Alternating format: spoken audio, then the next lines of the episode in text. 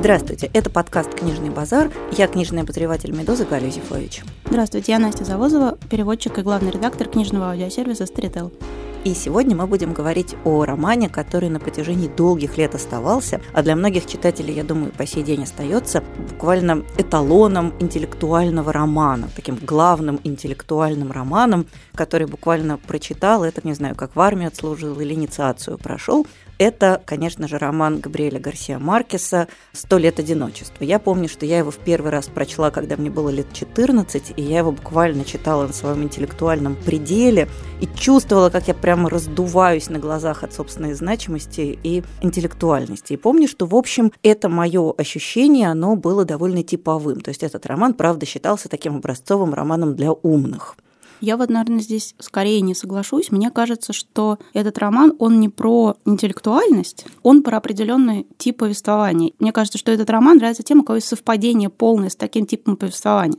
То есть либо ты любишь роман такого, условно говоря, английского типа, где у тебя есть понятная четкая структура, и любые какие-то волшебные вмешательства, они либо как бы тщательно обговорены, и они не вмешиваются без спросов в текст, либо ты любишь роман, в котором непонятно, что произойдет буквально в следующем предложении. Струя крови может вытечь у человека из уха и перечесть через все Макондо, и ну, это будет совершенно в порядке вещей. Ну, не знаю, мне кажется, что то, что вы говорите, совершенно не противоречит тому, что говорю я. Я говорю именно о рецепции. Просто важно понимать тот культурный пейзаж, на котором он нам явился. Вообще, сам роман вышел в 1967 году, когда его автору был сороковник, то есть это прям хорошее такое акме, такой вот расцвет жизненных сил. И он очень быстро был переведен на русский. Буквально через три года вышел первый перевод романа на русский с некоторыми купюрами, но купюры были связаны в основном с сексом и насилием. То есть не как мы в прошлый раз говорили у Хемингуэя, где там зачищалось просто ковровыми бомбардировками. Нет, тут так немножечко аккуратно подрезали.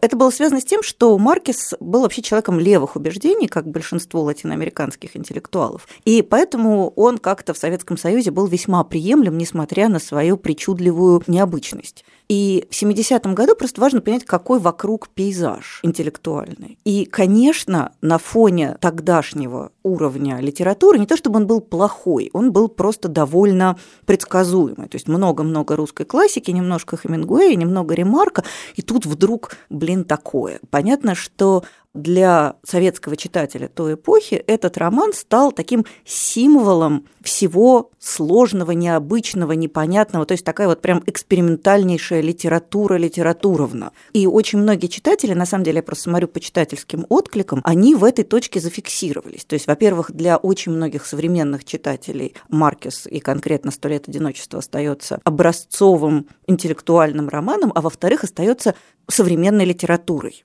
Это вот у меня прям любимое. Я как-то читала лекцию по современную литературу, и ко мне подошел после нее мужчина и сказал, что вот что же вы так, мы думали, что вы будете про современную литературу, например, там про Маркеса и Фолкнера. Вот. И на самом деле можно над этим смеяться, что вот типа время остановилось, но на самом деле время просто остановилось в той точке, в которой произошло что-то очень важное. Для отечественного читателя появление «Ста лет одиночества» было, конечно, событием неимоверной важности и вообще просто определившим буквально судьбу целого поколения поколения, даже не одного поколения. И это, в общем, понятно, учитывая, насколько этот роман, вот как вы совершенно справедливо сказали, был не похож на все остальное, потому что до этого отечественный читатель привык иметь дело с более или менее традиционными формами нарратива. Ну, то есть с чего начали, завязка, развитие событий, кульминация, развязка. Вот все вот это. А тут вот такое вообще непонятное, совершенно противоречащее нормальному повествовательному, прости господи, канону. Это очень любопытно. Честно сказать, я не могу говорить о том, как оно все было в советское время, потому что, если честно, я познакомилась с Романом Маркес уже в университете, то есть это нулевые годы. И мне это немного странно слышать, потому что как раз все так экспериментально и странное, оно было до Маркеса в литературе.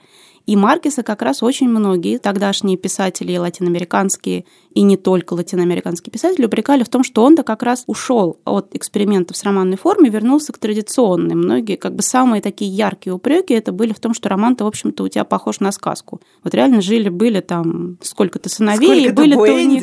Всех да, звали Хосе Аркадий. Да, жили-были сколько-то сыновей, были у них дети, потому что ровно до конца 70-х, что в европейской литературе, что в латиноамериканской, там как раз идет идет вот это огромное движение антироман, когда что Сартер, что Роб Грие во Франции, они просто... Картасар с его Да, Картасар, я как раз сейчас его хотела вспомнить. Как раз люди говорят так, нам до смерти надоела эта традиционная повествовательная форма, давайте мы разобьем роман на кусочки, начнем читать с разных мест, мы уйдем от четкой структуры романа. Вот написал Роб Грие роман, который называется «В лабиринте», вот он будет напоминать лабиринт. Вот, пожалуйста, читатель, не надо думать, что здесь сейчас будет легко.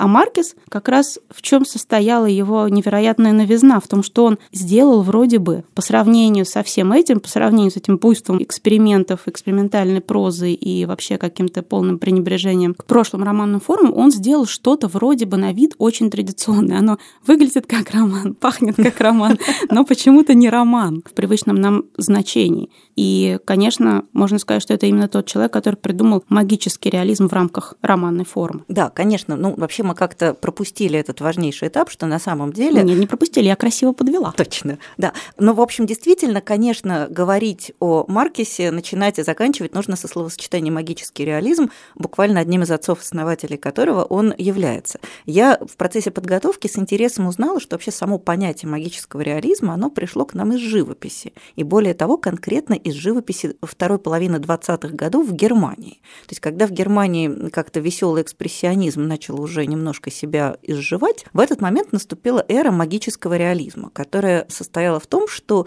художники пытались запечатлевать реальность, с одной стороны, максимально достоверно, а с другой стороны, с каким-нибудь внутренним логическим нарушением и сбоем. То есть, там, скажем, тень падает не в ту сторону, отражение отражает вещи такими, какие они есть, а не в зеркальном виде. Ну, то есть, вот какие-то такие мелкие отходы от абсолютного реализма. И, собственно говоря, именно из живописи это понятие магический реализм постепенно перекочевало в сферу литературы. И Маркес на самом деле был совершенно не первым автором, работающим в этом жанре. Он вообще-то относился к такой уважаемой традиции, в первую очередь латиноамериканской, которая смешным образом восходит к текстам, которые писали еще конкистадоры буквально, которые понаехали в свою Латинскую Америку, обнаружили, что там, в общем, и до них люди жили, и что-то там какая-то культура процветала. И они пытались эту культуру по мере сил интегрировать в свое литературное творчество, и у них получалось вот такое что-то очень странное на стыке фольклора, легенд, с одной стороны, а с другой стороны, такой, ну, европейской премудрости. И Маркес, конечно, в эту линию просто вписался. До него был, там, скажем, Нобелевский лауреат Астуриас, который ту же самую делянку рыхлил только гораздо более дерзкими способами. Его старший современник Олега Карпентьер, который вообще, на мой взгляд, просто величайший писатель, совершенно несправедливо забытый. Я про него поговорю подробнее в разделе рекомендаций, чтобы не задерживаться в этой точке. И возвращаясь к тому, почему именно Маркес так из них из всех выстрелил.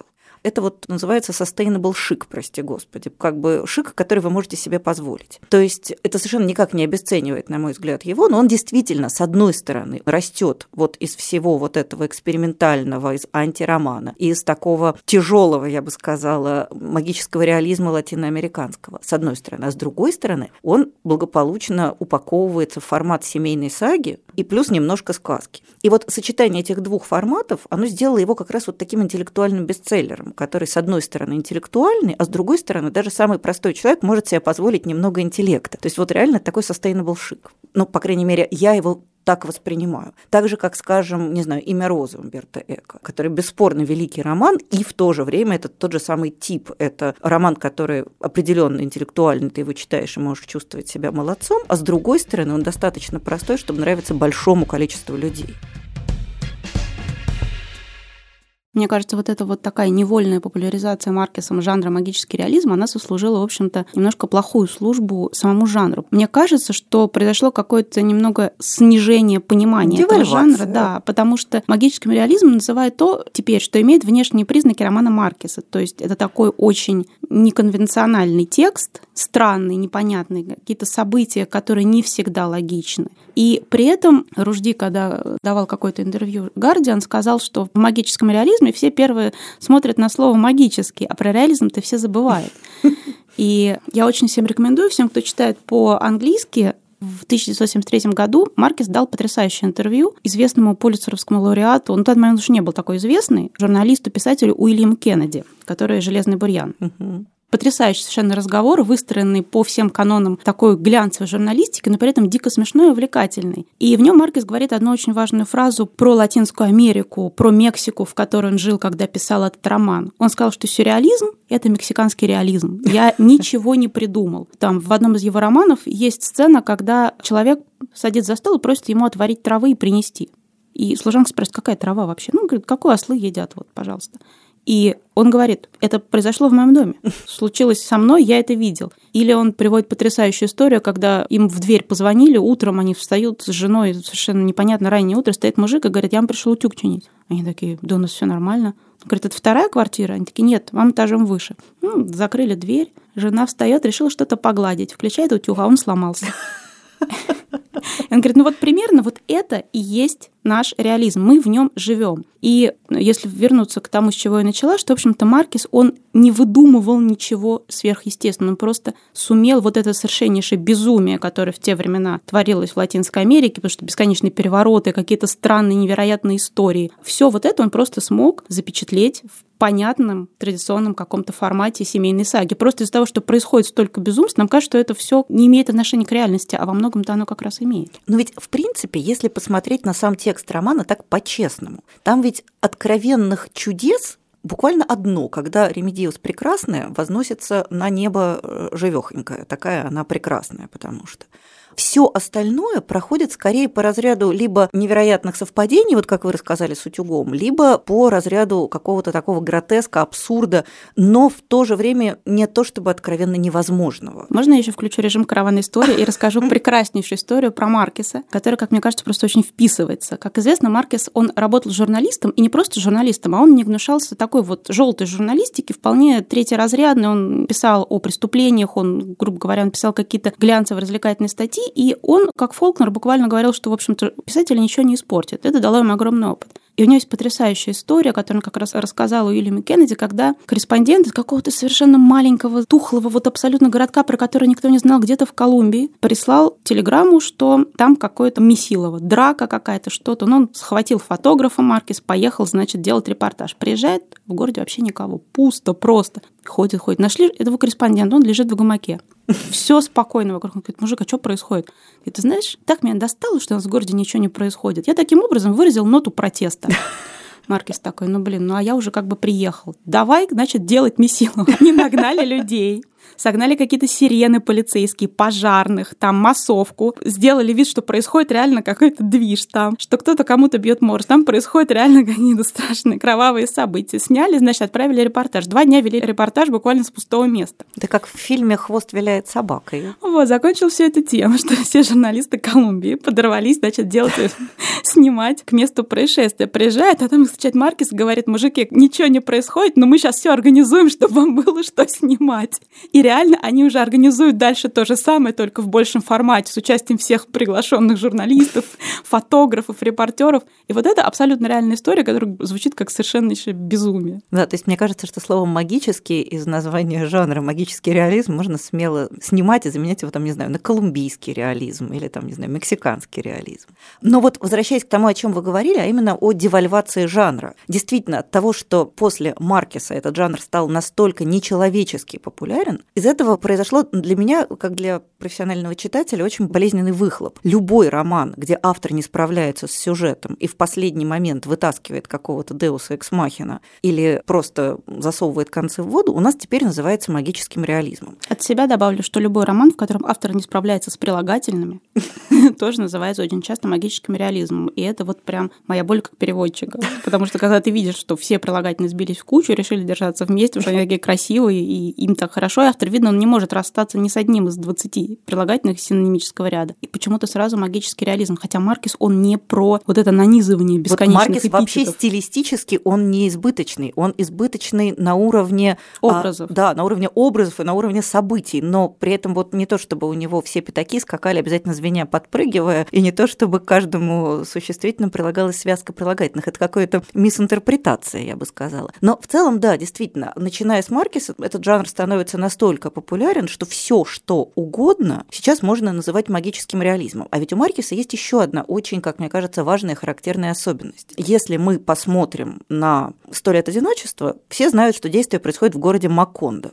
конечно, это вымышленный город. И он не просто вымышленный, у него нет реального прототипа. И это город, который находится вне времени. То есть мы не можем четко хронометрировать события из жизни семьи Буэнди. То есть мы можем сделать какую-то гипотезу, но она будет очень условной. То есть на ну, самом... Там есть какие-то примерные показатели, вроде банановой компании, можно соотнести с событиями да, примерными. Но очень условно. И понятно, что какие-то там важнейшие события из жизни Колумбии, они там не находят отражения. В некотором смысле это как маленькая жизнь, которая все действие романа происходит происходит вроде как в Америке, но только это такая немножко параллельная Америка, потому что 11 сентября там не произошло, и вообще не произошло каких-то важнейших событий этой эпохи. Вот и у Маркеса эта реальность, она на самом деле параллельная, в ней нету никакой политики, в ней нету никаких четко опознаваемых примет времени. И это на самом деле тоже очень важно, потому что Маркес не вносит какие-то искажения в нашу обыденную реальность, он строит абсолютно убедительную, целостную, полную параллельную реальность, в которой допустимы вот эти вот легкие магические отклонения. А у нас просто посреди нашей обыденной жизни у автора вдруг что-то не сошлось,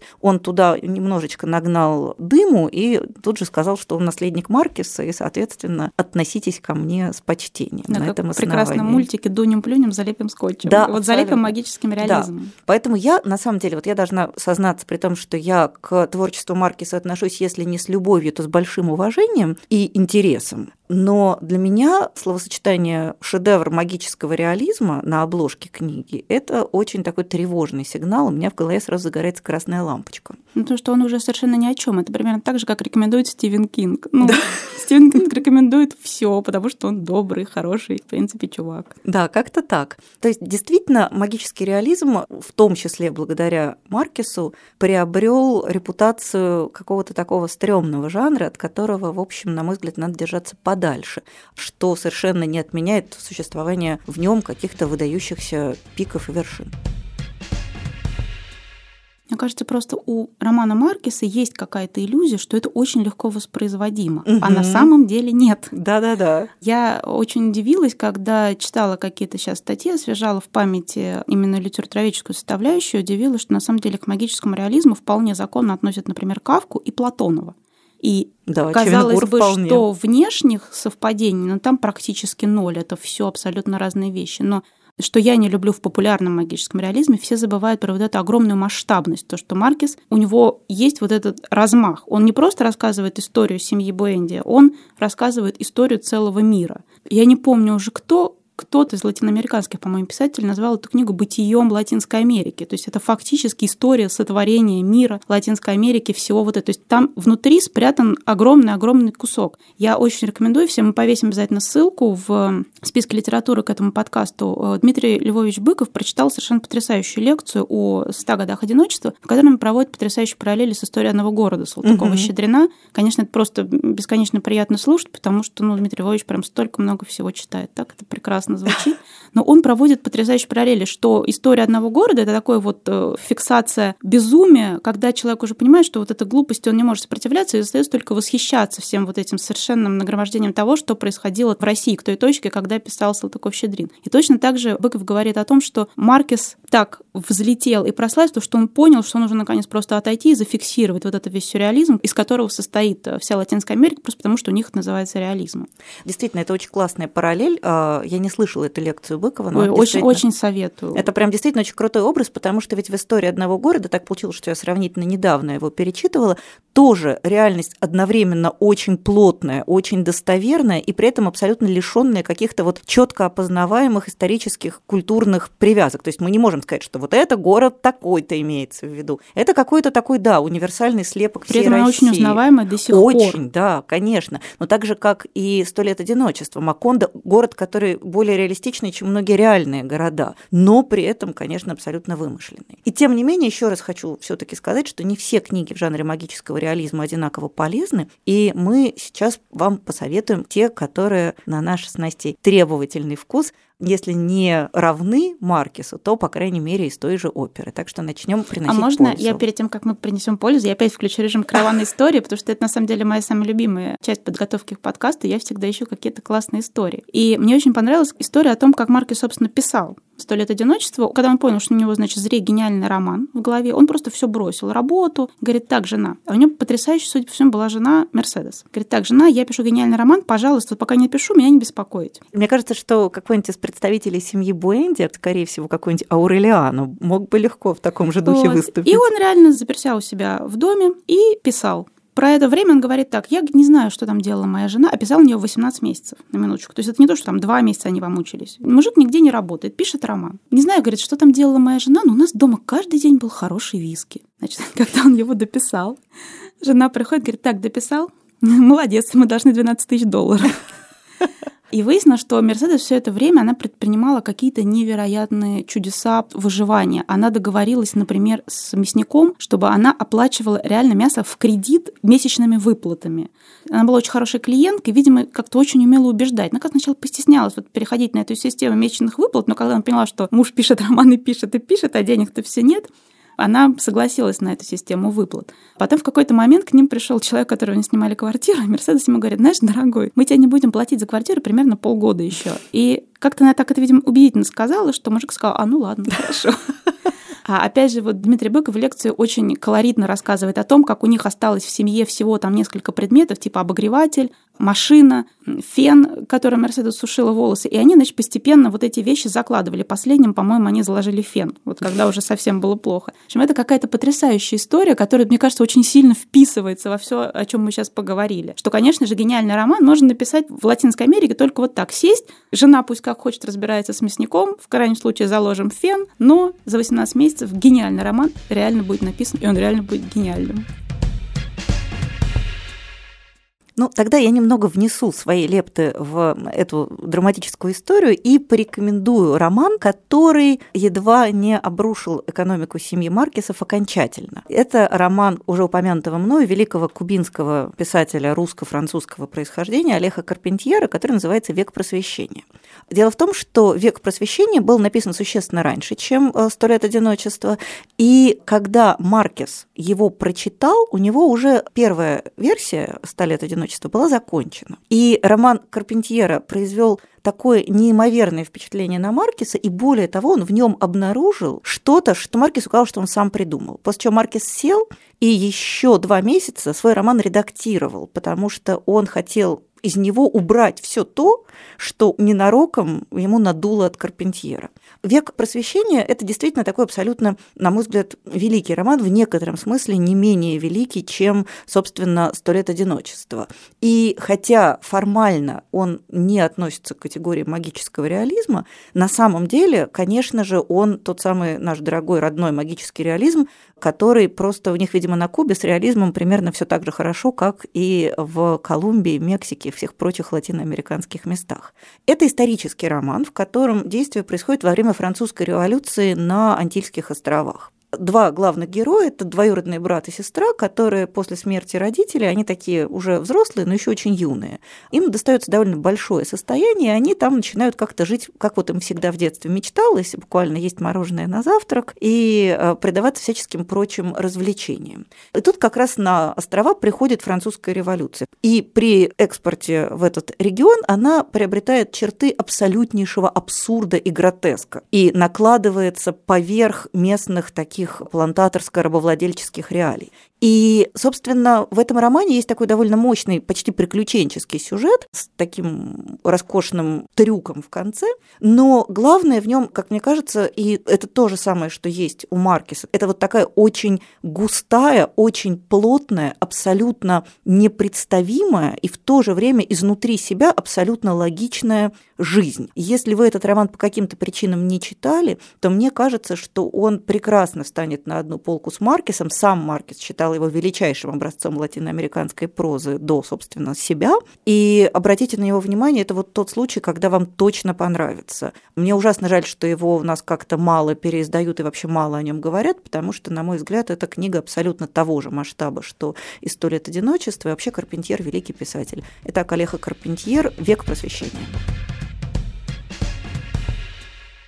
Я могу сказать, что я на самом деле не очень сильно люблю латиноамериканскую литературу, и даже к Маркесу мне скорее он интересен как предмет литературоведческого исследования. У меня есть один любимый, наверное, латиноамериканский роман. Это роман Марио Варгаса Льоса, который называется «Капитан Пантелеон и рота добрых услуг». Я не уверена, что можно отнести этот роман как-то целиком к жанру магического реализма, но у них есть вот это общее, совершеннейшее, прекрасное латиноамериканское безумие, характерное и для романов Маркеса, и для романов Варкаса Ильоса. И тут нужно, наверное, сказать, что Маркес и Ильоса были до 1976 года большими друзьями. И Маркес даже стал крестным отцом второго сына Ильоса. Но в 1976 году случилось что-то непонятное. Они как-то очень крепко поссорились и помирились, ну, уже году в 2007 и так как-то очень номинально. То есть фактически так рука они друг другу и не пожали. Но в какой-то момент они были очень близки, и Маркес говорил, что вот когда Льос написал свою диссертацию, которая называется «История богоубийства», что это чуть ли не единственное исследование, в котором автору удалось понять вообще суть Маркеса, суть его романов.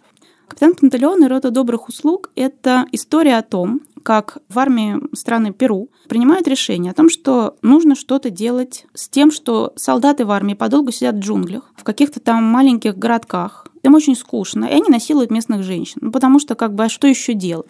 И они говорят, надо как-то что-то с этим делать. И они появляется гениальное решение. Нужно создать роту проституток. И чтобы вот она реально существовала и жила по всем законам армии. И обслуживала солдат, ну, не знаю, как какая-то просто вот реально хозъединица. Они создают такую роту, и командовать ей поручает капитана Пантелеона. А капитан Пантелеон — это такой реально просто очень приличный семьянин, такой хороший, порядочный человек. И он к этому подходит вот прям очень порядочно он создает какую-то схему, он пишет бесконечные отчеты, что как было. И, в общем-то, это вот одно такое странное допущение, вокруг которого строится весь роман, но понятно, что чем дальше мы углубляемся в джунгли с этой ротой, тем нарастает вот этот бесконечный градус безумия, и в конце роман действительно приближается к роману Маркеса, потому что там появляется вот огромный масштаб. То есть сначала все начинается просто с дурацкой армейской затеи, вот действительно очень тупой, бюрократической, и сделано явно во многом ради отчетности, ради того, чтобы как-то унять вот таким идиотским способом народные волнения. А потом, конечно же, к этому примешивается уже вся история Перу, какие-то индейские мифы.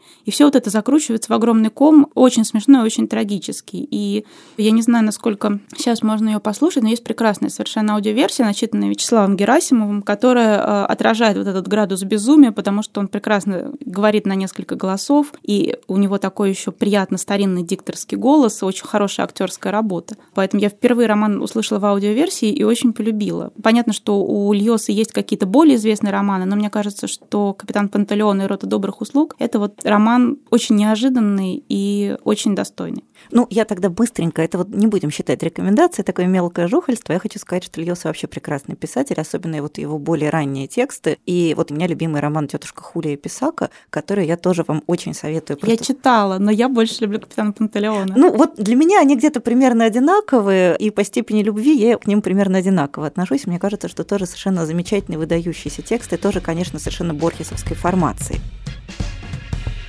я хочу посоветовать еще одного латиноамериканского писателя, который вообще известен довольно мало, а в России он известен исключительно своими детскими текстами. Это совершенно потрясающий уругвайский писатель Арасио Кирога. Он на два поколения старше Маркеса, то есть он мог бы быть по возрасту его дедушкой примерно. И он человек невероятно трагической судьбы, начиная с того, что его отца ну, случайно застрелили на охоте, когда будущему писателю было типа два месяца. Его мать осталась вдовой без копейки денег с младенцем на руках, и заканчивая тем, что сам он отравился мышьяком, потому что он заболел раком, и у него не было денег на то, чтобы от этого рака хоть как-то попробовать вылечиться. Но, несмотря на вот такую вот какую-то невероятную невероятное нагромождение всяческих несчастий и страданий в одной жизни, он был потрясающим автором. Он очень много времени провел путешествуя по сельве и общаясь с местными индейцами, и его творчество, оно, с одной стороны, укладывается вполне себе в нормальный наш реалистический канон, то есть там нет ничего такого а, ничего такого, вот правильное слово. Но при этом, конечно, там чувствуется вот это вот какое-то глубокое, глубинное, лесное латиноамериканское безумие, которое в других местах так щедро в воздухе не распыляется. Он писал в основном рассказы и сказки. В Советском Союзе выходил сборник его сказок «Сказки Сельвы», которые сами по себе абсолютно потрясающе прекрасные. Это натурально сказки, то есть там действуют говорящие крокодилы, которые там сопротивляются строительству плотины. Люди пытаются построить плотину через реку, а крокодилы этим очень недовольны. И крокодилы организуют масштабную кампанию по противостоянию этой самой плотине. Или там у него есть прекрасный рассказ «Переправа через Абибири», это тоже сказка про то, как добрые скаты помогают человеку спастись от э, ягуара. Не, ну сейчас скажете, помогают строить плотину и выходят против крокодилов. Нет, там более... Такой сериал. Плотина 2. Нет, знаете, с плотиной крокодилы разобрались так кардинально, что больше к ним никто не приезжал. Но я не буду спойлерить, потому что это очень хороший и смешной сюжет. Переправа через Бибири – такой трагический, абсолютно эпический, гомеровский практически сюжет про битву ягуара со скатами. Но, кроме этого, у него есть рассказы совершенно взрослые. Я знаю, что сейчас вот в Москве есть переводческий семинар, который переводит с испанского, и они как раз работают над антологией рассказов Кироги и обещают через пару лет выпустить большую книгу Кироги. Я очень жду этого момента. Пока что можно в интернете найти его рассказы, которые лежат где-то вот на тонкой грани безумия. В них всегда есть абсолютно рациональное объяснение произошедшего, но когда ты их читаешь, ты понимаешь, что под этой тоненькой рациональной корочкой бьется огромное лавовое море. Вот море такого вот коренного, внутреннего, абсолютно латиноамериканского безумия. Мне кажется, что он вообще один из самых недооцененных латиноамериканских писателей, и, конечно, в некотором смысле он предтеча Маркеса, то есть он совсем другой, и пытаться его упихать в прокрустово ложе магического реализма, наверное, будет не совсем корректно, но, тем не менее, конечно, это очень-очень интересный автор, и его стоит почитать хотя бы для того, чтобы посмотреть вообще, из какой почвы вырос Маркес и все его современники великие. Так что обратите, пожалуйста, внимание, Арасио Кирога, рассказы и сказки Сильвы. Я теперь буду рассказывать про роман Исабель Альенды. Сразу скажу, что я не являюсь большой поклонницей этого романа, но мне кажется, о нем просто очень важно рассказать, потому что очень многие и критики, и читатели сравнивают этот роман именно со «Ста годами одиночества» Маркеса, потому что там видны просто прямые параллели. На самом деле, мне кажется, что Альенда гораздо более интересна как автор билетристики какой-то приключенческой. Она очень достойные какие-то романы пишет вот с таким с легким привкусом чего-то необычно волшебного, но самый ее первый и самый известный роман, который называется «Дом духа», духов. Он как раз абсолютная такая зеркальная версия «Стали от одиночества», только уже на материале чилийском. Она начинается совершенно точно так же, как роман Маркеса. Есть большая семейная история, огромная запутанная семья, из которой мы, в принципе, более-менее подробно следим за судьбами двух женщин, Клары и Альбы, и сразу в романе появляется какое-то густое количество очень странных подробностей и деталь. Ну, начать с того, что повествование, оно все время кажется линейным, на самом деле нет, потому что Клара ведет дневник, в котором она вспоминает историю, я рассказали историю. Там сразу сопряжение нескольких временных пластов. Потом у Клары есть способность к ясновидению, она на какое-то время отказывается говорить. И чем дальше, тем на самом деле градус безумия повышается, повышается, потому что бесконечные дрязги, распри, какие-то семейные ссоры, кто-то кого-то похитил, у кого-то умерла невеста. Это кажется поначалу, что это такая классная, как был в 90-е годы латиноамериканский сериал, только с легким налетом э, чего-то сюрреалистичного, фантастического и сказочного. Но чем дальше идет роман, тем больше вот эта магия из него утекает, потому что когда семейная история, точно так же, как, скажем, у Льосы, у того же, начинает разрастаться, она начинает в себя впускать какие-то внешние исторические признаки, там, свержение правительств, революцию, и внезапно оказывается, что вот этот вот магический налет это всего лишь легкое сусальное какое-то золото, а внутри там начинается какой-то жесткий, очень неприятный, очень тяжелый реализм. То есть я сразу предупреждаю, что к концу роман становится действительно очень тяжелым. И читать во многом неприятно, потому что одна из героинь попадает в тюрьму, где ее пытают. Но, в общем, вот эта неприятность такого рода, очень графичная, очень заметная и очень осязаемая. И мы понимаем, что вот как Маркес просто написал огромную историю всей Латинской Америки, бытие. А здесь это такая же огромная история Чили, тоже упакованная в жанр семейной саги. Не могу сказать, что это мой какой-то любимый роман Альенды, и опять же не могу даже сказать, что, может быть, это самый удачный роман, но он явно написан, что называется, кровью и сердце, и он, мне кажется, обязателен к ознакомлению для людей, которым очень нравится Маркес, просто чтобы сравнить это не заимствование, это именно, мне кажется, единственно возможное для писателя, для творческого человека, жившего в тех условиях, попытка как-то осмыслить мир. То есть э, невозможно написать так, как все было. Они начинают как бы со сказки, и постепенно они в эту сказку упаковывают все больше и больше реальности. В общем, очень любопытный роман, не самое приятное чтение, хотя поначалу оно кажется совершенно таким волшебным, воздушным, просто теленовеллой, как говорят в Латинской Америке, но нет, оно прям такое вот не самое комфортное чтение. В общем, на ваш страх и риск, но, мне кажется, обойти вниманием нельзя. Изабель Альенде «Дом духов». Ну и я порекомендую роман, который я, по-моему, уже однажды рекомендовала, но без него народ будет совершенно точно неполным. Это, мне кажется, такой наиболее близкий, причем я бы даже сказала, наиболее функционально близкий к Маркесу современный роман, написанный индонезийским писателем Экой Курниаваном. Роман называется «Красота – это горе». Эко Курниаван является единственным известным науке представителем современной индонезийской литературы. Настолько единственным, что не удалось найти переводчика с индонезийского языка, и поэтому «Красота – это горе» переводили с английского, потому что Эко Курниаван, видимо, сам отчаялся, и он авторизовал английский перевод, и всем сказал, ну ладно, так и быть, переводите уже вот так, как есть. Потому что действительно индонезийская литература, по крайней мере современная, она не настолько богата, чтобы сформировался там круг качественных литературных переводчиков с индонезийского. Нечего там особо переводить. И тем удивительнее, что вот на этой, в общем, довольно бедной литературной почве вырос роман такого масштаба.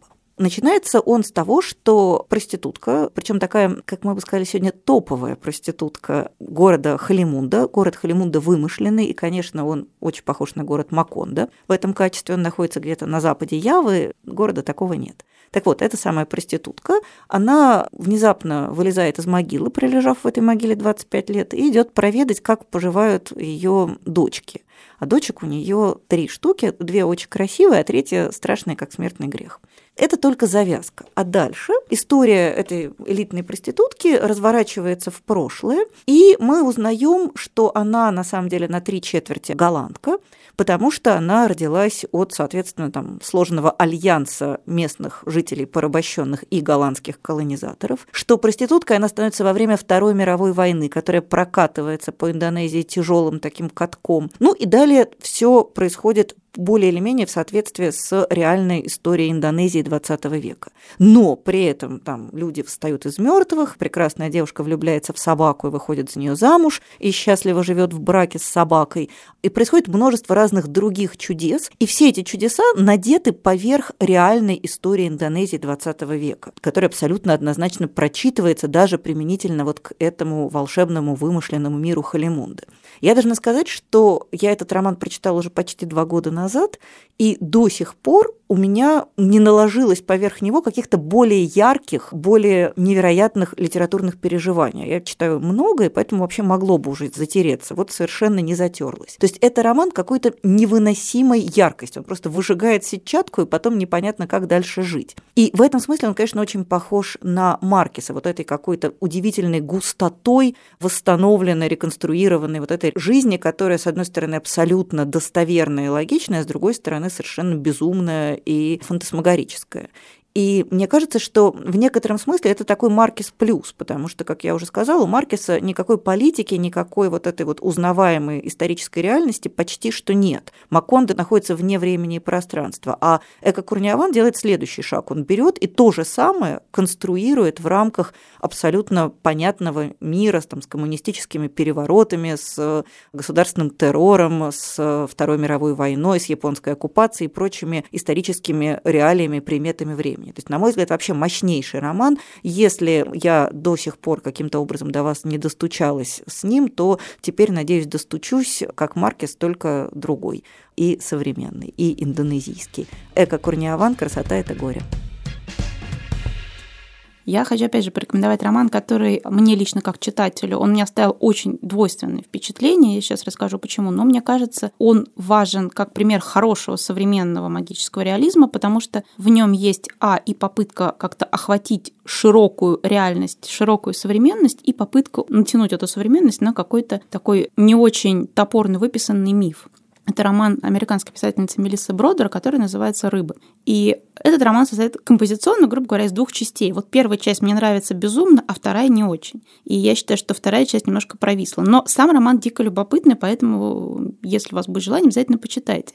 Начинается все, в общем-то, совершенно нормально. Женщина пишет диссертацию, работу, связанную с э, творчеством древнегреческой поэтессы Сафо, и она никак не может ее дописать. На самом деле она, конечно, ничего не делает, потому что она не понимает идеи, что у нее какие-то сложные отношения, в результате отношения рушатся, у нее начинается нервный срыв, она отправляет своего мужика, который ушел от нее к другой с переломом в больницу, переломом носа.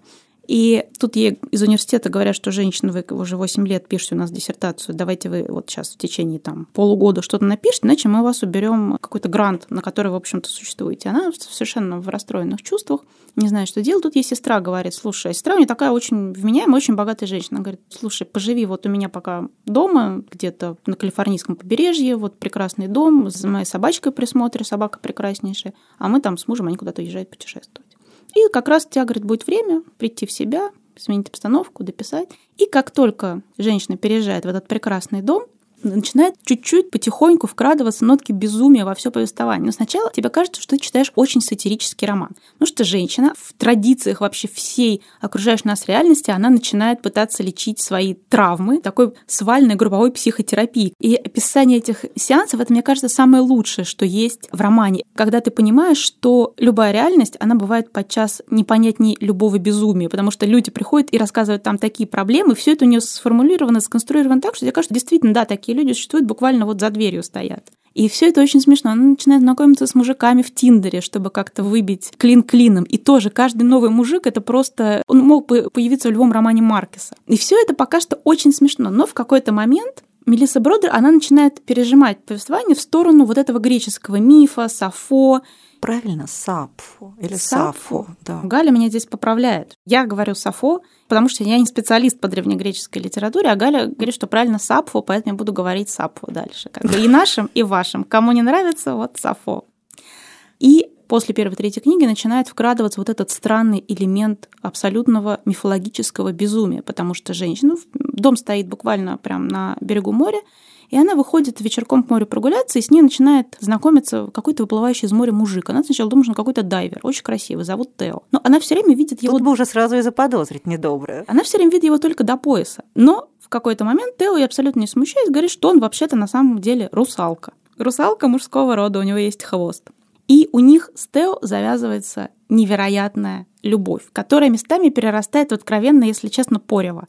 Но замысел вообще Мелиссы Бродер понятен. Это, в принципе, исследование такое масштабное, с попыткой какой-то вот найти мифологическую подкладку. Это масштабное исследование в целом женской сексуальности. Как оно сейчас все работает в современном мире, как мы об этом думаем, как мы об этом говорим. Но мне кажется, во второй части она немножко пережала именно что с описаниями секса с русалкой мужского рода. У Мадонны И... же есть песня «I'm in love with Cherish». Ну, в общем... Простите. Мне кажется, Мадонна бы там покраснела. Ну, не знаю, мне кажется, что текст становится во многом избыточен. Но при всем при том в нем виден вот этот масштаб. Это не просто какая-то сатира, это не просто какая-то необычная любовная история, это не просто попытка рассказать сказку на современный лад. Это именно такой вот текст, непонятный, странный, местами мифологизированный, местами действительно очень магический, в таком в неприятном смысле слова, не в волшебном, таком в розовом смысле с единорогами.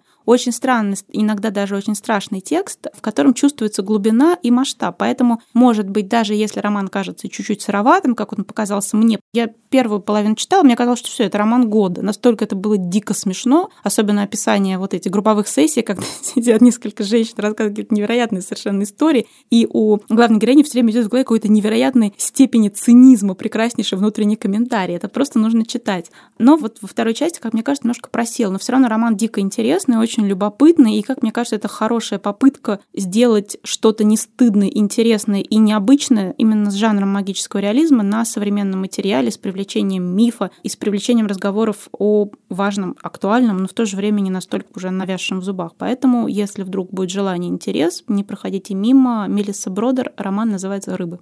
Я теперь разволновалась, потому что у меня очень живое воображение и секс с русалом. У него там все есть, но только нет ног, а вместо ног, э, значит, хвост. хвост. Чтобы им заняться сексом, она берет тележку детскую и тащит Настя, его не надо, в пожалуйста, избавь. Он очень странный роман, вот, ну прям вот любопытно. Хорошо. Ну что ж, будем считать, что с Габриэлем нашим Гарсия Маркесом, а также с присущим ему жанром магического реализма мы более или менее разобрались. А в следующий раз мы поговорим о великом слезоточивом и крайне эмоционально наполненном романе, который я знаю, что многие читатели бесконечно любят, а многие относятся к нему иронически. Но так или иначе, это важная книга, без которой трудно себе представить отечественный литературный канон. Мы будем говорить о романе Эриха Марии Ремарка «Три товарища». Так что, если вы его не читали или давно не перечитывали, то перечитайте или, возможно, прочтите в первый раз, потому что, несмотря на все его особенности, он, в общем, вполне достоин читательского внимания. А мы на этом с вами прощаемся. До встречи через неделю. Я Галя Юзефович. До свидания. Я Настя Завозова. Пока. Пока.